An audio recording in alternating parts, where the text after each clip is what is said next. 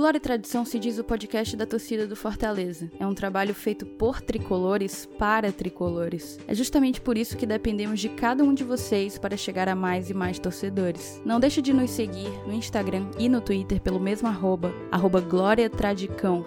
Compartilhe nossos programas, curta e comente nossas postagens.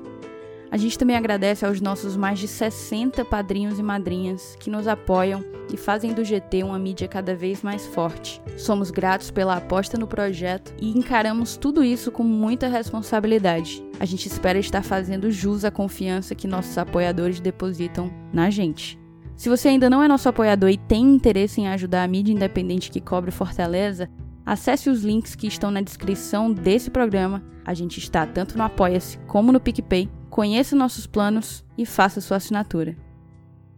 Salve, salve, nação tricolor! Sejam bem-vindos ao Glória e Tradição, uma dose com GT, um programa num formato um pouco mais compacto, uma novidade que a gente tem produzido, é um papo mais rápido e objetivo sobre temas pontuais que cercam o dia a dia do Fortaleza, né? Como a gente está em semana de estreia no Campeonato Brasileiro, uma semana em que o Fortaleza enfrenta o Atlético Paranaense, a gente está correndo o risco de ter um jogo que definitivamente não será transmitido pela televisão, apenas pelo rádio. E isso reacende, por óbvio, toda a discussão e toda, e toda a briga que o Fortaleza vem travando com a Turner. Se a torcida já tem uma certa antipatia à empresa diante de tamanho desprestígio na reestreia do Fortaleza em seu segundo ano de Série A, não, não ter o seu jogo transmitido em detrimento de outros times que sequer têm contrato com a emissora,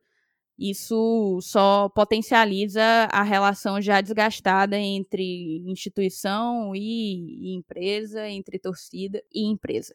Para tomar essa dose comigo, eu convidei o Afonso Ribeiro. O Afonso é jornalista e escreve para o Yahoo Sports. É ex-Federação Cearense de Futebol, ex-Diário do Nordeste, ex-Lance e já foi também, por duas oportunidades, assessor de imprensa do Fortaleza. Seja bem-vindo, Afonso. Muito obrigado por aceitar o nosso convite. Oi, Thaís. Eu que agradeço o convite. A gente já estava tentando marcar um tempinho, né, essa dose. É, feliz que rolou agora, um tema que desperta muita curiosidade e muitas dúvidas da torcida e vamos tentar esclarecer aí. Exatamente, muita dúvida, principalmente com o advento dessa nova MP, porque ela parece mudar um pouco o cenário e favorecer justamente a própria Turner. Então, para recapitular essa relação tão conturbada, o tema do programa é justamente a relação Fortaleza e Turner pós-MP 984 de 2020. Para a gente recapitular essa relação tão conturbada, a gente tem que talvez dividi-la em três principais momentos, né? O primeiro momento, definitivamente, foi a partir da repactuação entre Turner e todos os outros clubes com quem ela tem contrato, seis clubes, imagino, sete com o Palmeiras, menos com o Fortaleza. Isso fez com que uma nova fatia fosse dividida entre esses clubes e o Fortaleza acabou não participando dessa nova divisão, acabou permanecendo com um contrato nos moldes antigos e isso rendeu ao tricolor um prejuízo de menos 14 milhões de reais. Essa história ela já é bem conhecida por toda a torcida. Então, a partir desse momento, o Fortaleza se viu prejudicado e resolveu partir para o ataque, né? Isso começou desde, desde protestos em campo no jogo contra o Internacional, em que jogadores entraram com a camisa com menos 14, até medidas, como é que eu posso dizer, definitivas, medidas mais práticas, que foram as ações tanto no CAD, o Conselho Administrativo de Defesa Econômica, como um processo judicial, perdão. E eu queria te perguntar como que foram essas medidas, como que o Fortaleza se reagiu à repactuação da Turner. É, só para a gente recapitular, né, Thais, esse contrato entre Fortaleza e Turner foi assinado em 2016, né, Fortaleza ainda estava na Série C, é, o contrato previa, uma, uma, previa luvas perdão, de 3 milhões é, e um pagamento mensal a partir do momento que Fortaleza tivesse na Série A, né, entre 2019 e 2024, uma cota anual de 9 milhões. É, em 2018, quando Fortaleza estava na Série B, é, o Bahia descobriu, né, o termo é esse, porque eles vasculharam cartórios de São Paulo é, e o Bahia descobriu que a Turner tinha pago mais luvas ao Palmeiras. E o discurso da Turner sempre foi de valores igualitários para todo mundo. E aí o Bahia reuniu os outros clubes, né, como você disse, é, Atlético Paranaense, Santos, Ceará, Internacional e o próprio Curitiba, que também ainda estava na Série B. É, e eles fizeram uma renegociação com a Turner. Então, esses outros clubes passaram a ter valores é, maiores e só o Fortaleza, né, dos clubes iriam disputar a Série A depois com um contrato bem diferente. É, isso passou a incomodar o Fortaleza ainda em 2018, né, quando o acesso já estava ali bem encaminhado, né, o Fortaleza pensando já no orçamento de Série A se viu em desvantagem é, e passou a conversar com a Turner e tentar buscar alternativas. É, a postura da Turner sempre foi de que não alteraria o contrato, que estava assinado, estava no papel e não havia motivo para alterar. E o Fortaleza decidiu subir o tom, né? A partir do momento que é, o campeonato estava ficando ali mais disputado, alguns clubes é, com que o Fortaleza disputava diretamente a permanência tinham mais, mais poder financeiro para contratar, enfim, isso passou a incomodar muito Fortaleza. É, a primeira atitude da diretoria foi uma ação no CAD, né, como você disse, é, mas que a, a, diretoria já tinha a ciência de que não, não renderia muito. É, e aí, às vésperas do jogo contra o Inter, aqui no Castelão, Fortaleza entrou com ação na Justiça Comum, é, em que o Fortaleza queria colher provas para uma futura é, é, ação numa Câmara Arbitral. É, o Fortaleza, inclusive, pedia a cópia do contrato com o Ceará, esse contrato reajustado, enfim para ter argumentos de que é a, a Turner estava tratando o Fortaleza de forma desigual em relação aos outros clubes. É, e aí, assim, realmente o, o, clima né, entre o Fortaleza e a Turner, é, é, a partir dessa, dessa ação e do protesto na, né, na camisa, com menos 14 e tal, realmente é, ficou bem, bem difícil, assim, praticamente um rompimento, né? É, então, a partir daí, ficou muito claro que, que o Fortaleza estava insatisfeito, mas o valor da multa rescisória é muito alto né, para a quebra do contrato, e a Turner não, não cedia nisso. É, e aí ficou realmente assim um Fortaleza muito insatisfeito, passou a conversar com outros clubes, o próprio Santos também não gosta muito do contrato, Bahia reclama publicamente, é, e aí essas trocas de farpas públicas foram piorando e minando o relacionamento entre o Fortaleza e a Turner. Afonso, eu tenho uma dúvida que sempre, sempre me rondou. Se essa iniciativa, primeiro de descobrir a repactuação, a repactuação não, primeiro de descobrir que o Palmeiras estava levando vantagem na negociação com a Turner, partiu do Bahia e partiu do Bahia também reunir os times que, que tinham contrato com a Turner para uma nova repactuação, por que, que o Fortaleza não, não foi convidado? É, o, que Pelo já... Bahia, por exemplo. Sim, sim. É, o que eu já ouvi de algumas pessoas é que, pelo fato de o Fortaleza estar na Série B, é, ele não teria sido chamado, né? Mas a informação que o próprio Fortaleza tem é de que o Curitiba participou é, e teve esse reajuste também, né? Então, esse argumento de, de, que estava na Série B em 2018 não, não se sustenta é, realmente, assim, no clube ninguém, ninguém sabe explicar muito bem. É, é um assunto que foi, assim, público, né? O Bahia divulgou bastante isso, tinha tido acesso às atas lá das reuniões do Palmeiras, descobriu as luvas de 100 milhões. É, e a Turner sentou com esses clubes, o próprio Ceará, inclusive, né? Que, que tem uma boa relação com o Fortaleza, é, sentou também, renegociaram. Então, assim, é, na verdade, ninguém sabe explicar muito bem, além desse argumento de que, por estar na Série B, o Fortaleza não teria participado. E aí a gente entrou com esse processo no CAD, que você mesmo disse que é, não era algo com, no qual o, o, clube depositava tantas esperanças, e a informação que eu já tive era que a ação no CAD ela era uma questão muito mais de marketing do que propriamente de desejo de ter sua pretensão, seu requerimento atendido. Obviamente, como todo mundo acompanhou, a ação no CAD repercutiu, repercutiu inclusive na própria imprensa do eixo, como a gente chama, né? E eu acredito que tenha surtido seu efeito. Imagino que o que vier a partir dela em favor do Fortaleza seja lucro aos olhos do clube, que talvez esteja depositando, hoje não mais, né?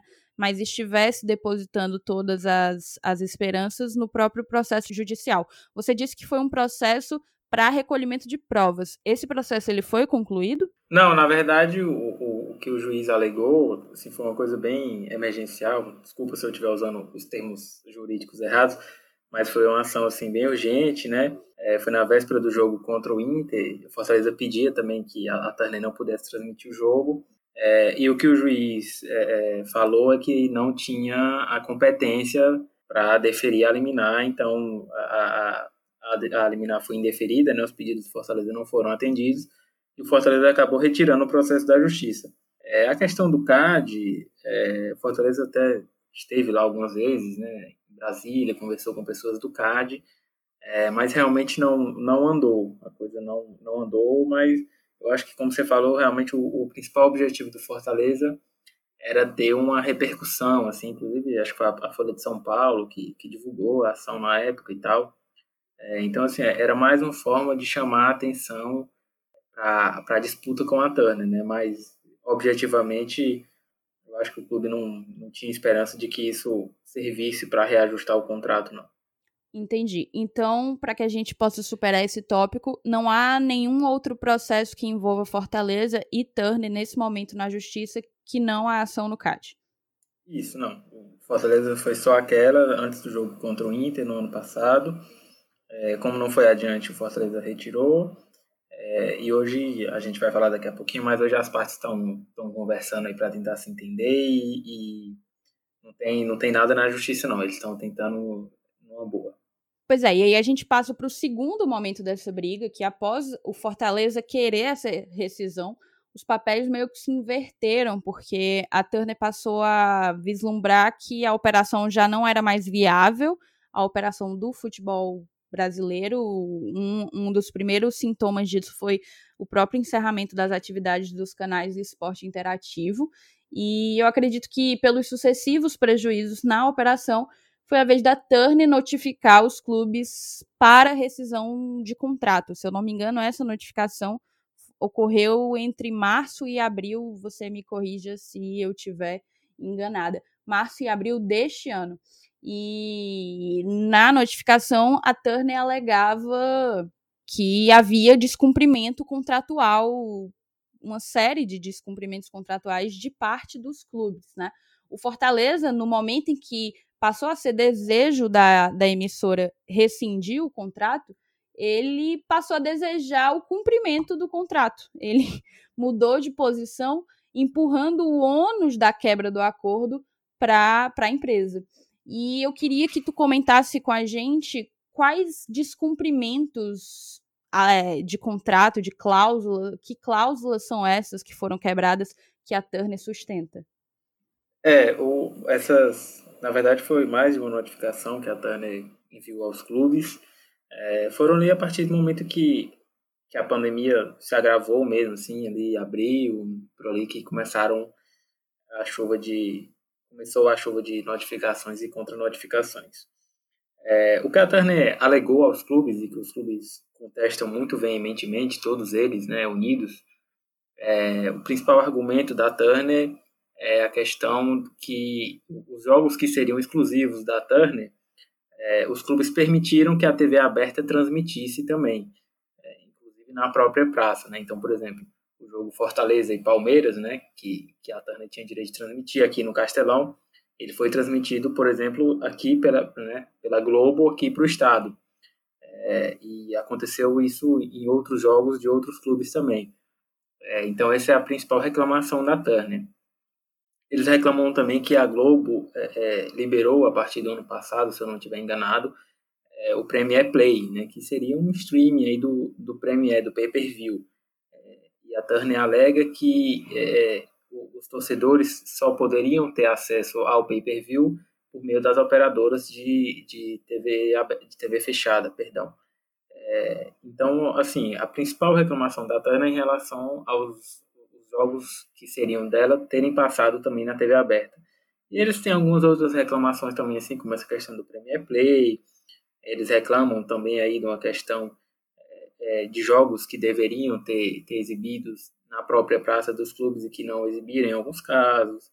É, mas, assim, é, é são argumentos que os clubes refutam muito veementemente, muito veementemente perdão, é, porque a própria Turner que, que decide a grade, né, que, que decidia os jogos que ia transmitir. É, então, os clubes entendem que se a Turner estava insatisfeita com esses, esses casos, né, de questão da, do jogo na própria praça, do Premier Play, enfim, ela deveria ter comunicado isso, notificado, enfim, no ano passado ainda, né, e não esse ano, é, já durante a pandemia, como argumento para tentar quebrar os contratos. Entendi. Interessante isso. Eu, eu, de fato não, não tinha conhecimento é, acerca dessas alegações. E a gente passa para o terceiro momento, que ocorre apenas dois meses depois dessa notificação, dessas notificações, né? Que é a partir do momento da edição da MP 984, a Turner muda de estratégia, é, obviamente, como isso já foi amplamente discutido.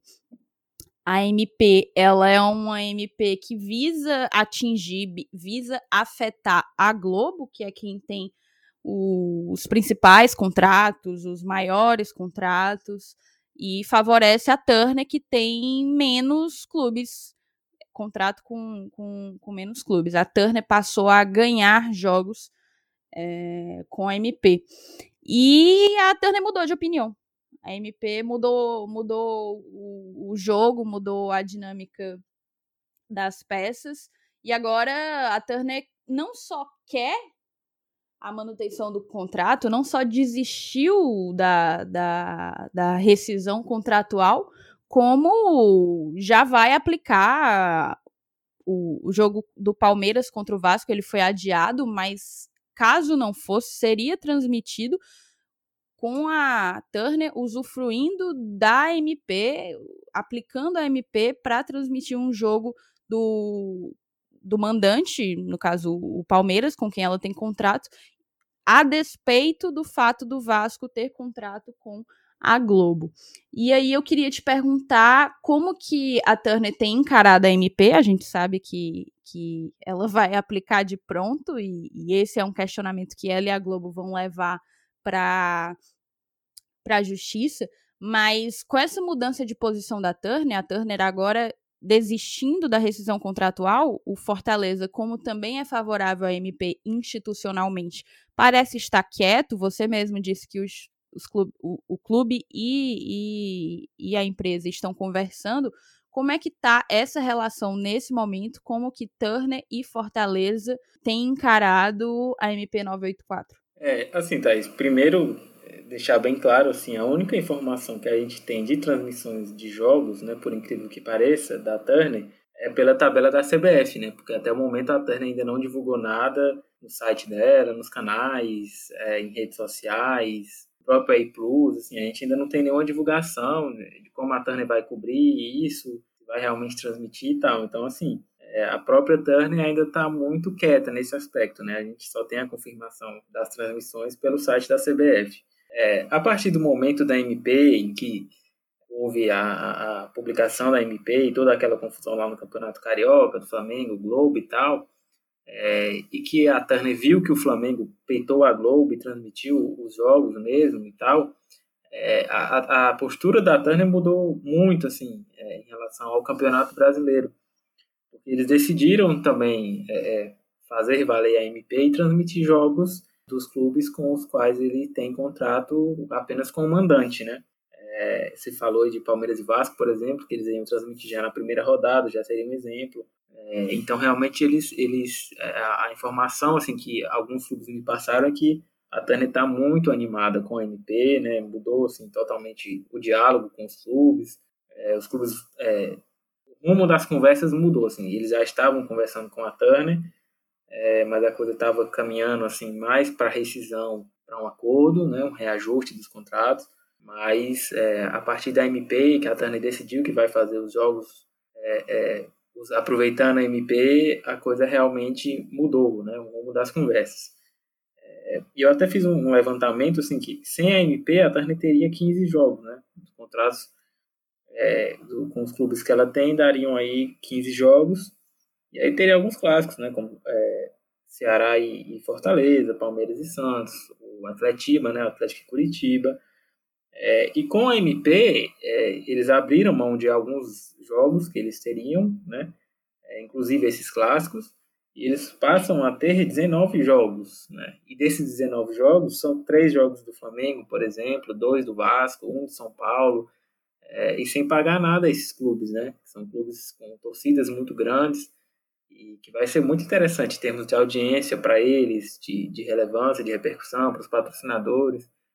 É, então, realmente, eles vão fazer valer a MP, vão tirar proveito disso mas, assim, ao, ao mesmo tempo em que eles estão animados e se planejam é, é, para transmitir esses jogos, a gente não tem ainda nenhuma divulgação oficial por parte do canal relação a essas transmissões.